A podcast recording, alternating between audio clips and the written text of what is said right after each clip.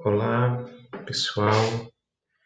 Então, dando continuidade sobre o que nós já havíamos falado nos dois episódios anteriores, e hoje falando sobre o texto de Gorgia, o elogio de Helena, vamos aplicar então a análise desse texto é, com base nos, nos quatro movimentos que identificamos em toda leitura, né? em toda leitura atenta, interessada sobre o texto. No episódio passado, falamos de dois tipos de filologia: uma filologia mais humanista, mais renascentista e, de certa forma, é, subjetiva, né? É, interpretativa, hermenêutica, e uma filologia mais científica, mais atenta e, e diria até exclusivamente embasada em dados textuais, em dados empíricos para o estudo dos textos. Né? Ah, as quatro, os quatro movimentos, eu diria que ele ele está presente nas duas filologias, mas ele tem mais afinidade com a filologia é, mais ligada ao iluminismo, mais ligada também a essa tradição mais humanista, né? Ah, então, nós vamos aplicar é, esse tipo de análise e Lembrando né, que a importância de Gorgias para a compreensão da filosofia da linguagem, da forma como Platão tratou a linguagem no Crátilo, no Sofista, enfim, em seus diálogos, é, não se faz sem o confronto com outros pensadores, outros é, filósofos, né, que na, na classificação de Platão são sofistas, mas que nem por isso, né, em, em todos, não, sem generalizar, né, claro que tinham muitos sofistas, muitos erísticos interessados única exclusivamente na, na vitória pela vitória, no debate, no poder alcançado mediante a disputa de palavras, mas alguns né, é, pensadores que Platão coloca como sofista, eles, eles têm esse. Basta ler o texto para percebermos que tem uma estrutura de pensamento, tem uma concepção de pensamento, de conhecimento, de linguagem, que pode certamente divergir de Platão, mas que nem por isso tem menos valor e a dificuldade que nós temos de encontrar esses textos. Mais um desses textos que nos ao qual temos acesso, né, inclusive traduzido em português, é o Elogio de Helena. No Elogio de Helena nós temos ah, nós temos uma ao mesmo tempo ah, é um texto curto, mas nós temos vários temas, né? Então vamos passar a análise. Bom, antes de tudo, né, é, o elogio de é, o elogio de Helena refere-se a um personagem fictício que é Helena. Helena ela faz parte, né, da história da Guerra de Troia, então Helena de Troia, ah, que era esposa de Menelau, e que fugiu com seu amante Paris. Né? E isso gerou a guerra de Troia, isso dito de forma muito resumida. Né? Então a gente não vai se ater é, nessa história, mas sim ah, na, no elogio ou na defesa, na defesa e no elogio que Gorgias empreende a respeito dessa personagem, Uh, por se tratar né, de, um, de um personagem, uh, de, uma, de uma história poética, talvez com valor histórico-mitológico na época, enfim, não temos como ter uma posição definitiva sobre isso. É, esse julgamento refere-se a uma pessoa que não está sendo julgada, ela não. É, na época de Gorgias, é, Helena fazia parte do imaginário comum de uma história é, dos, dos antepassados, mesmo da, dos gregos, né? É, uma uma semideusa, né? Tinha ascendência é, dos deuses. Então, é sobre essa pessoa que o julgamento, que o elogio é feito e é sobre é, ela que recai a imputabilidade de crimes aos quais ela é julgada. Eles o crime de traição, né? o crime de traição de ter, é, por conta das consequências dessa traição, é, provocado uma guerra. Bom, é de se pensar que naturalmente, né, é, é, Helena, a Helena pode ser imputada algum tipo de crime, não nem que seja necessariamente o crime de gerar a guerra, mas o crime de traição e talvez uma certa responsabilidade pela guerra na medida em que ela não era esposa de qualquer pessoa, mas sim de um rei, né? Então, a atitude, a conduta de Helena é, de imediato assim, nós podemos considerar como sendo censurável, né? Como sendo censurável. Essa, digamos assim, é a, é a impressão mais imediata, né? Mais natural mas será que é isso mesmo? Né? Então, Gorgias vai elogiar e defender, mas ela vai também fazer o elogio, ou seja, não é só uma defesa, é um elogio. E o recurso que ele vai usar para essa argumentação é um recurso utilizado na lógica, é um recurso legítimo do ponto de vista da lógica, embora ele não seja suficiente ele não seja determinante ou definitivo, né? Ele deixa margens para dúvidas, mas mesmo assim, ele, por meio dele, é possível refutar algumas coisas, mesmo que não seja possível comprovar o seu contrário. É o recurso do argumento apagógico ou do, a, da refutação, né?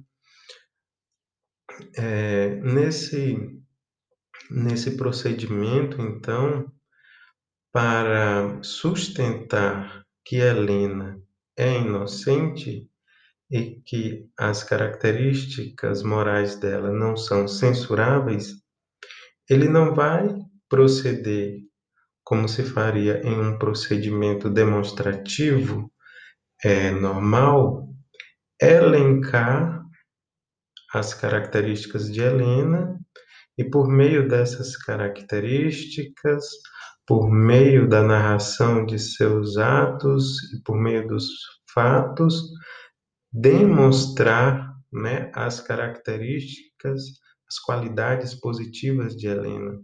Não vai fazer uma demonstração positiva, comprovando que Helena, pela sua natureza, pela sua índole, pela sua personalidade, né, é, apresenta tudo aquilo que esperamos de uma pessoa ah, digna de louvor, mas, pelo contrário, ele vai se preocupar em demonstrar a falsidade, né, a, o absurdo a falta de consistência da condenação de Helena.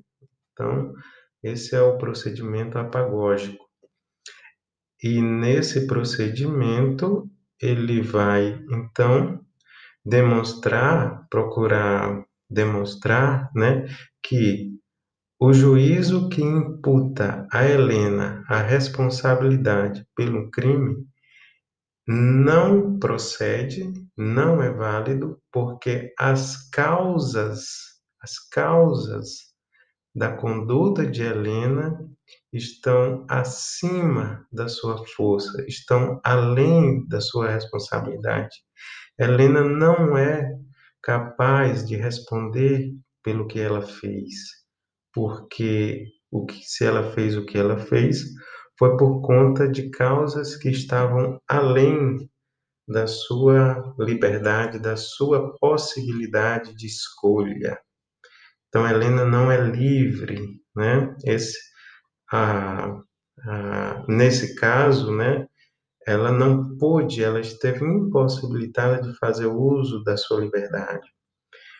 Então, ele começa dizendo assim, ah, pelo tema da ordem, né? É, ordem para a cidade, né? virilidade para o corpo, beleza, para a alma, sabedoria, para o ato, excelência, para o discurso, verdade. Então, assim, é, a ordem seria o princípio comum é, desejado e buscado e valioso para, para todos esses âmbitos, né? Para a cidade seria virilidade, né? É, val, é, valentia, enfim, isso, isso constituiria a ordem na cidade. A beleza constitui a ordem do corpo, a sabedoria. Ela está presente em uma alma ordenada internamente. Para o ato, e o ato seria a ação, né? A excelência. Então, o ato, a ordem para o ato, ela fica demonstrado na excelência desse ato e a ordem presente no discurso, ela fica patente pela verdade desse discurso. O contrário destes, desordem. Tanto o homem, quanto a mulher, quanto o discurso, quanto a obra, tanto a cidade, quanto o assunto privado, é preciso, por um lado, com louvor honrar o digno de louvor e por outro repreender o indigno. Então assim, é, então ele começa, né? Eu já estou aqui na né, no movimento temático, né? O, o movimento sensorial ele ele é simples, né? São um texto de sete laudas, então é, é, não, pre não precisamos nos demorar sobre esse movimento sensorial, mas o movimento temático. Ele começa com o tema da ordem, depois ele passa para o tema das crenças comumente aceitas e das censuras que normalmente são colocadas sobre sobre a pessoa de Helena, sobre esse personagem, em seguida, o tema é, passa a ser as causas, as causas que explicam a ação, a atitude de Helena, né? é, que eu vou enunciar daqui a pouco. Né? Ah, então, ele passa a explicar cada uma dessas causas e mostrar como Helena, em cada uma dessas causas, são cinco né, ao todo, ela não poderia fazer escolha, portanto, não pode ser julgada. Né? É, e dentro dessas causas aparece o tema do conhecimento, o tema da certeza, o tema da natureza, o tema da, do cosmo, né, da cosmologia. Então a gente vê que há um pensamento filosófico elaborado, consistente, né, mesmo sendo um, um orador, alguém da retórica. Gorgias, né, é, ele é conhecido pela retórica, tanto é que ele prova um argumento é, inverossímil, né? Essa é uma característica da, da sofística e da retórica, a capacidade de provar o contrário daquilo que normalmente é admitido como mais verossímil, como mais razoável. essa capacidade de provar ou de demonstrar ou de argumentar a favor de teses aparentemente absurdas, né? Então, é, ele passa por esses temas todos e nós vamos ver, nos ater aqui a um deles, que é a linguagem e o conhecimento ou a opinião. E por fim, ele termina dizendo que todo esse elogio, claro, um personagem fictício, né? Ele não é para ser, ele não é uma coisa séria, ele foi feito para diversão, porque Helena, como personagem memorial, não está mais viva para sofrer punição ou ser recompensada ou inocentada. Então é um brinquedo, como ele diz, é um, é um exercício lúdico essa defesa e esse elogio de Helena. É, é quase como uma ginástica né, do argumento e do raciocínio.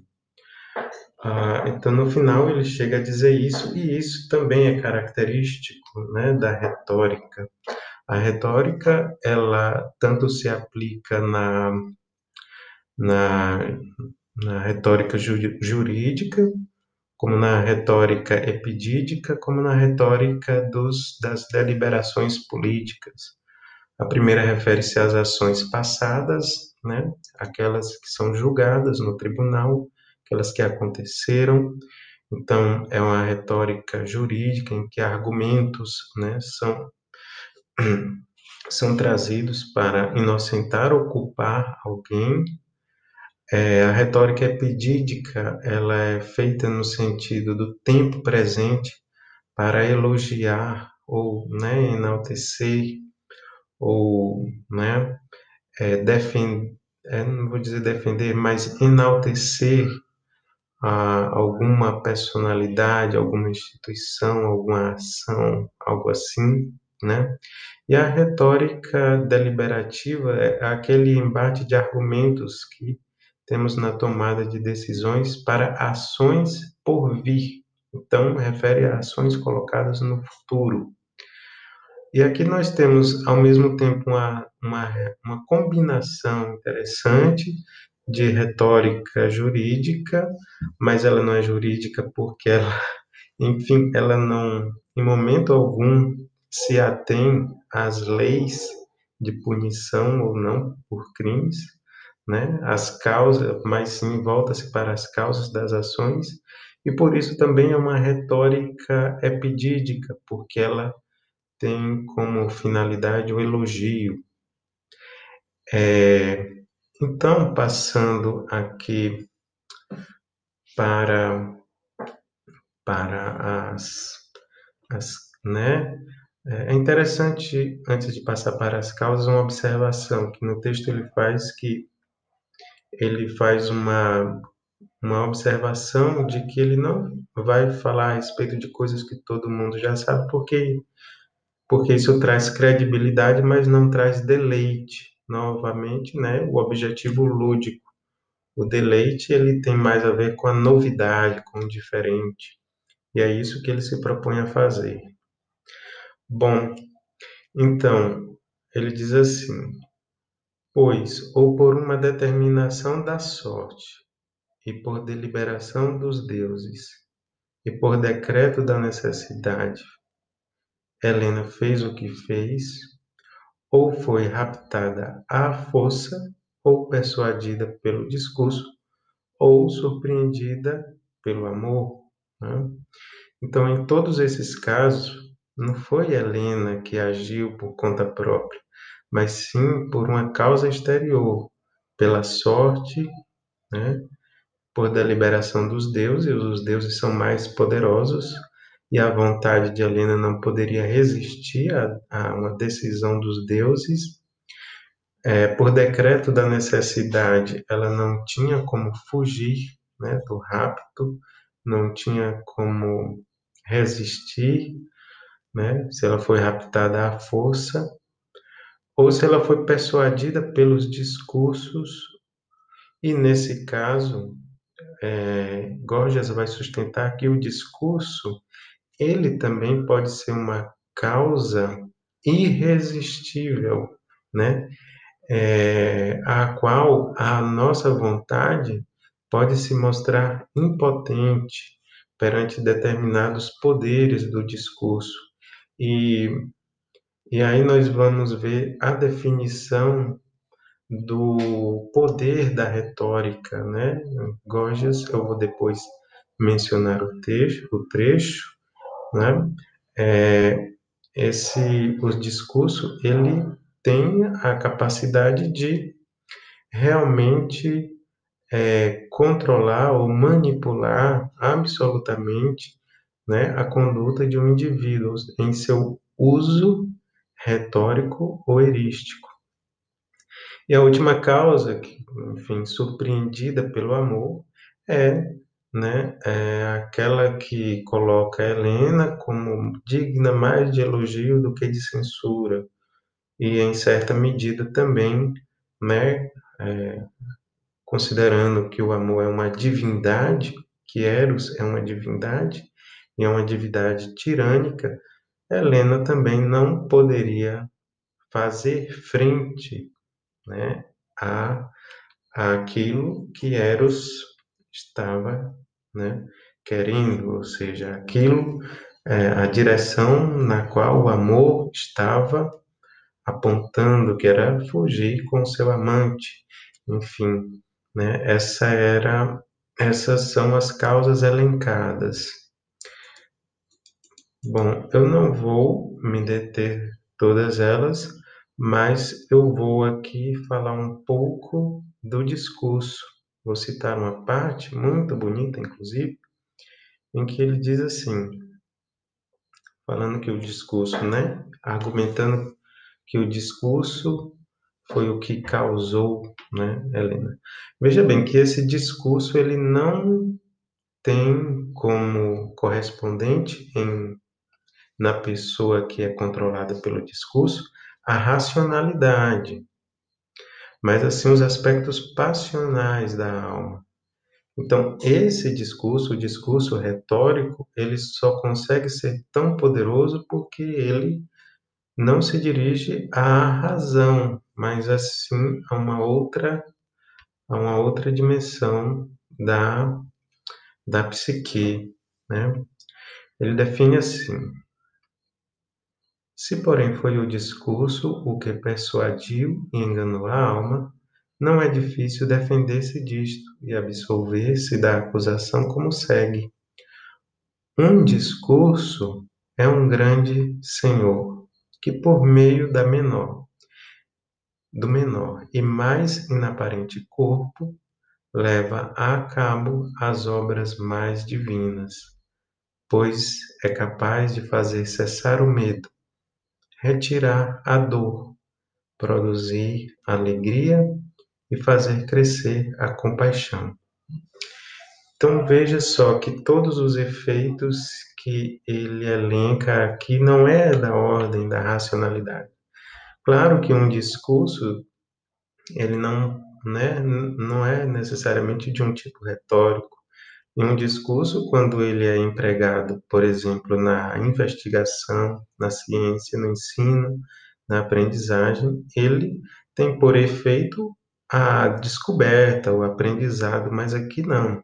Aqui é, ele leva a cabo as obras mais divinas, é capaz de fazer cessar o medo, a dor, a alegria e fazer crescer a compaixão ou seja, os afetos, as paixões.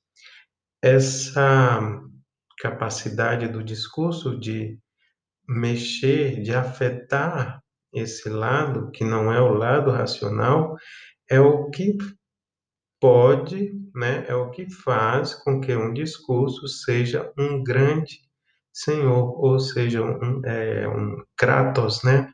Fala assim, é um grande é, senhor alguém é, ele pode governar a alma do outro na medida em que ele se dirige às paixões e que as paixões são afetadas pelas palavras.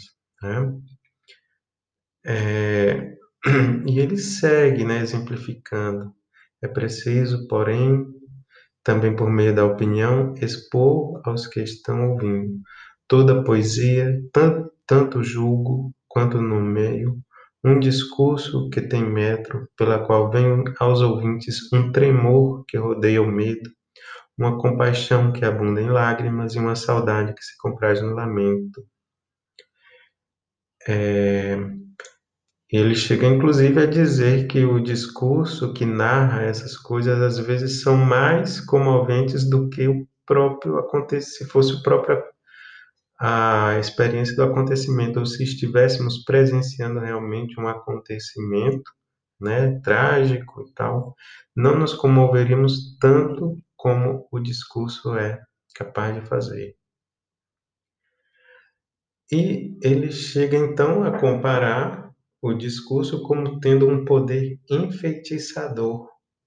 Ele diz o seguinte: com efeito, os encantamentos inspirados pelos deuses por meio dos discursos tornam-se introdutores de prazer, desvios de dor, pois, encontrando com a opinião da alma, o poder do encantamento enfeitiça, persuade e altera a alma por sortilégio Descobriram-se duas artes, do sortilégio e da magia, as que são erros da alma e as que são engano da opinião. Né? Sortilégio são os erros da alma e o que é que engana a opinião? A magia. Né? Mas o que é que elas têm em comum com o discurso? Né? De onde vem o poder de encantamento do discurso? que é capaz de introduzir prazer, desviar a dor, né? é porque essas palavras elas não caem no vácuo, elas se encontram com a opinião da alma. E é a opinião pré-existente na alma que vai dar força às palavras que são ouvidas.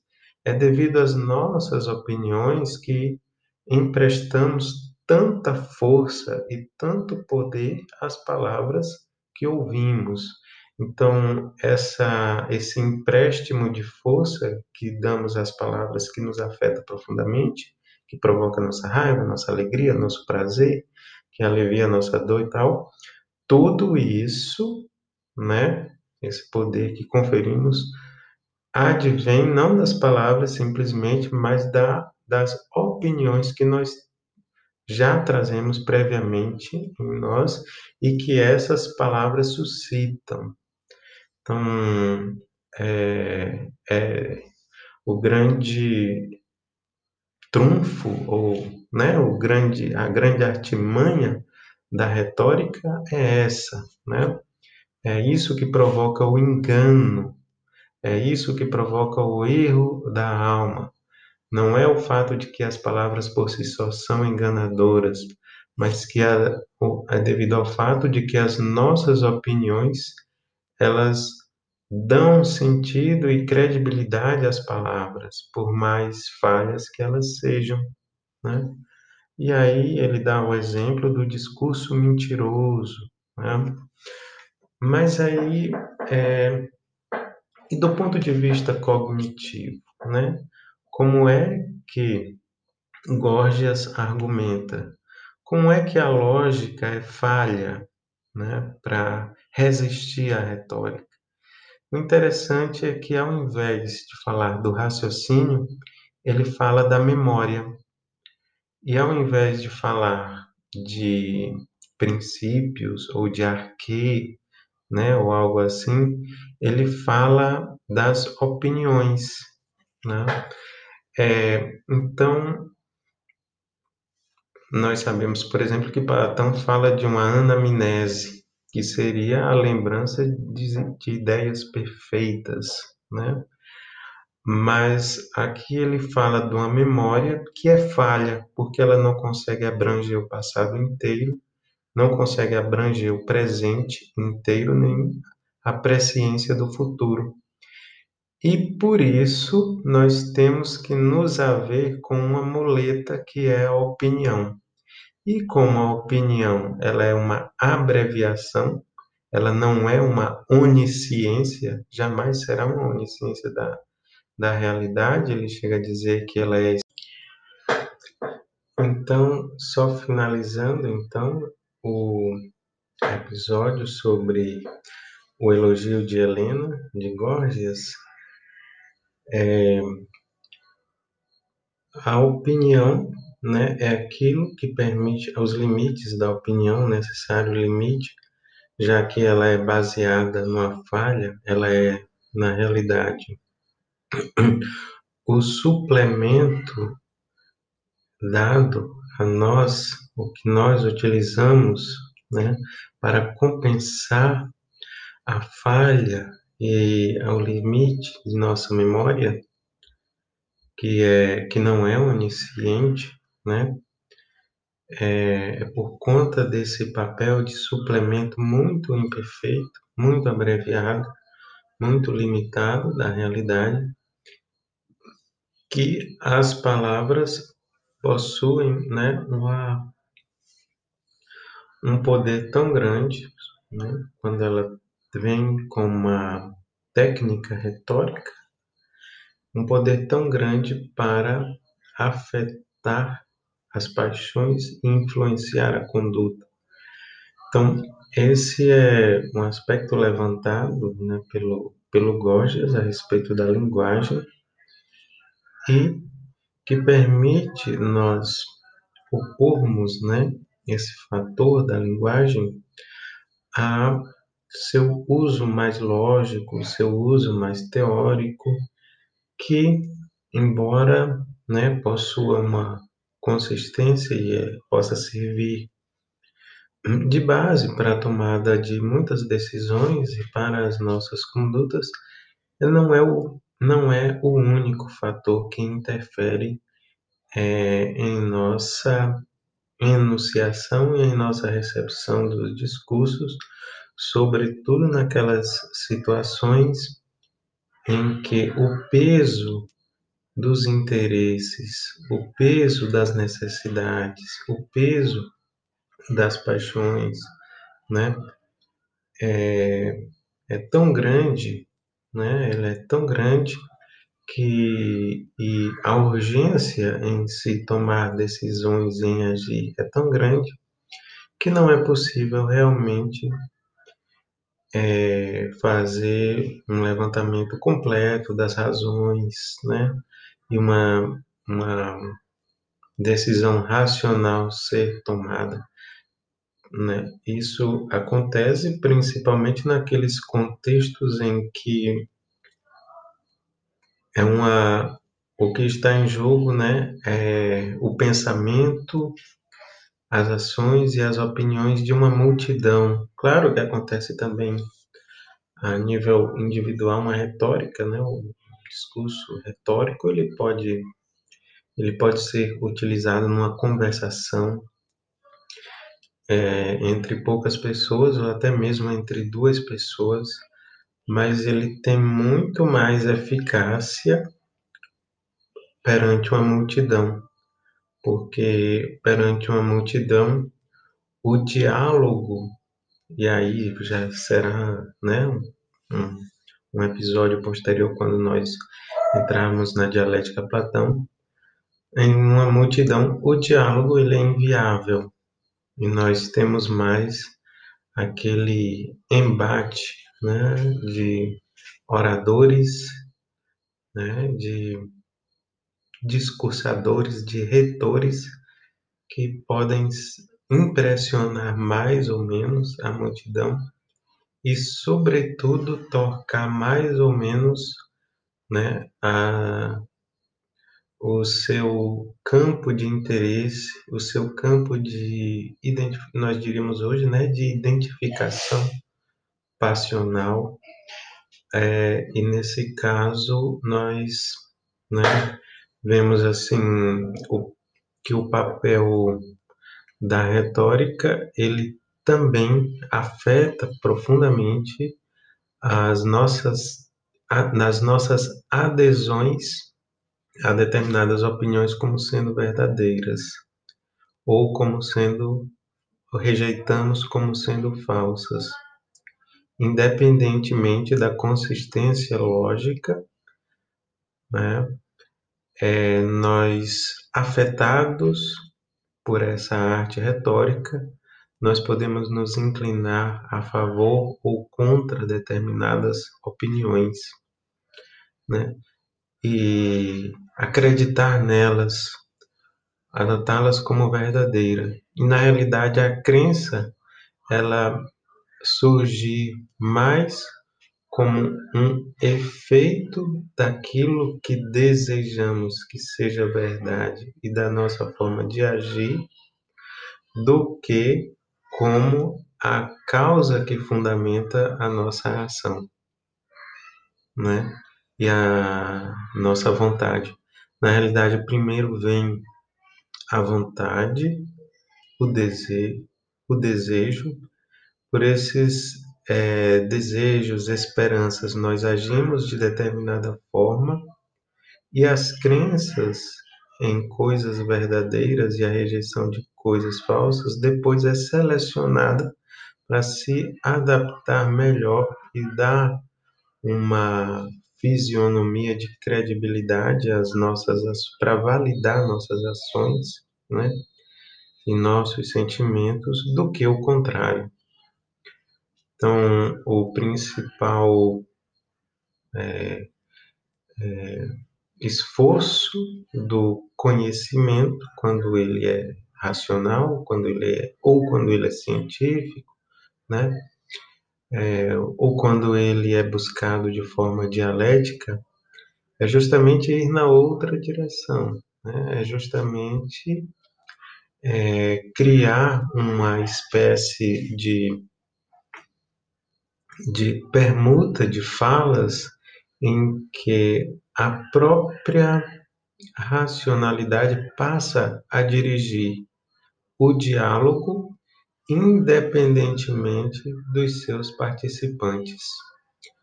E é esse tipo de dramatização, é a criação, a ficção desse tipo de situação que a gente nota, que a gente, né, é, que a gente percebe com qual a gente tem contato nos diálogos platônicos.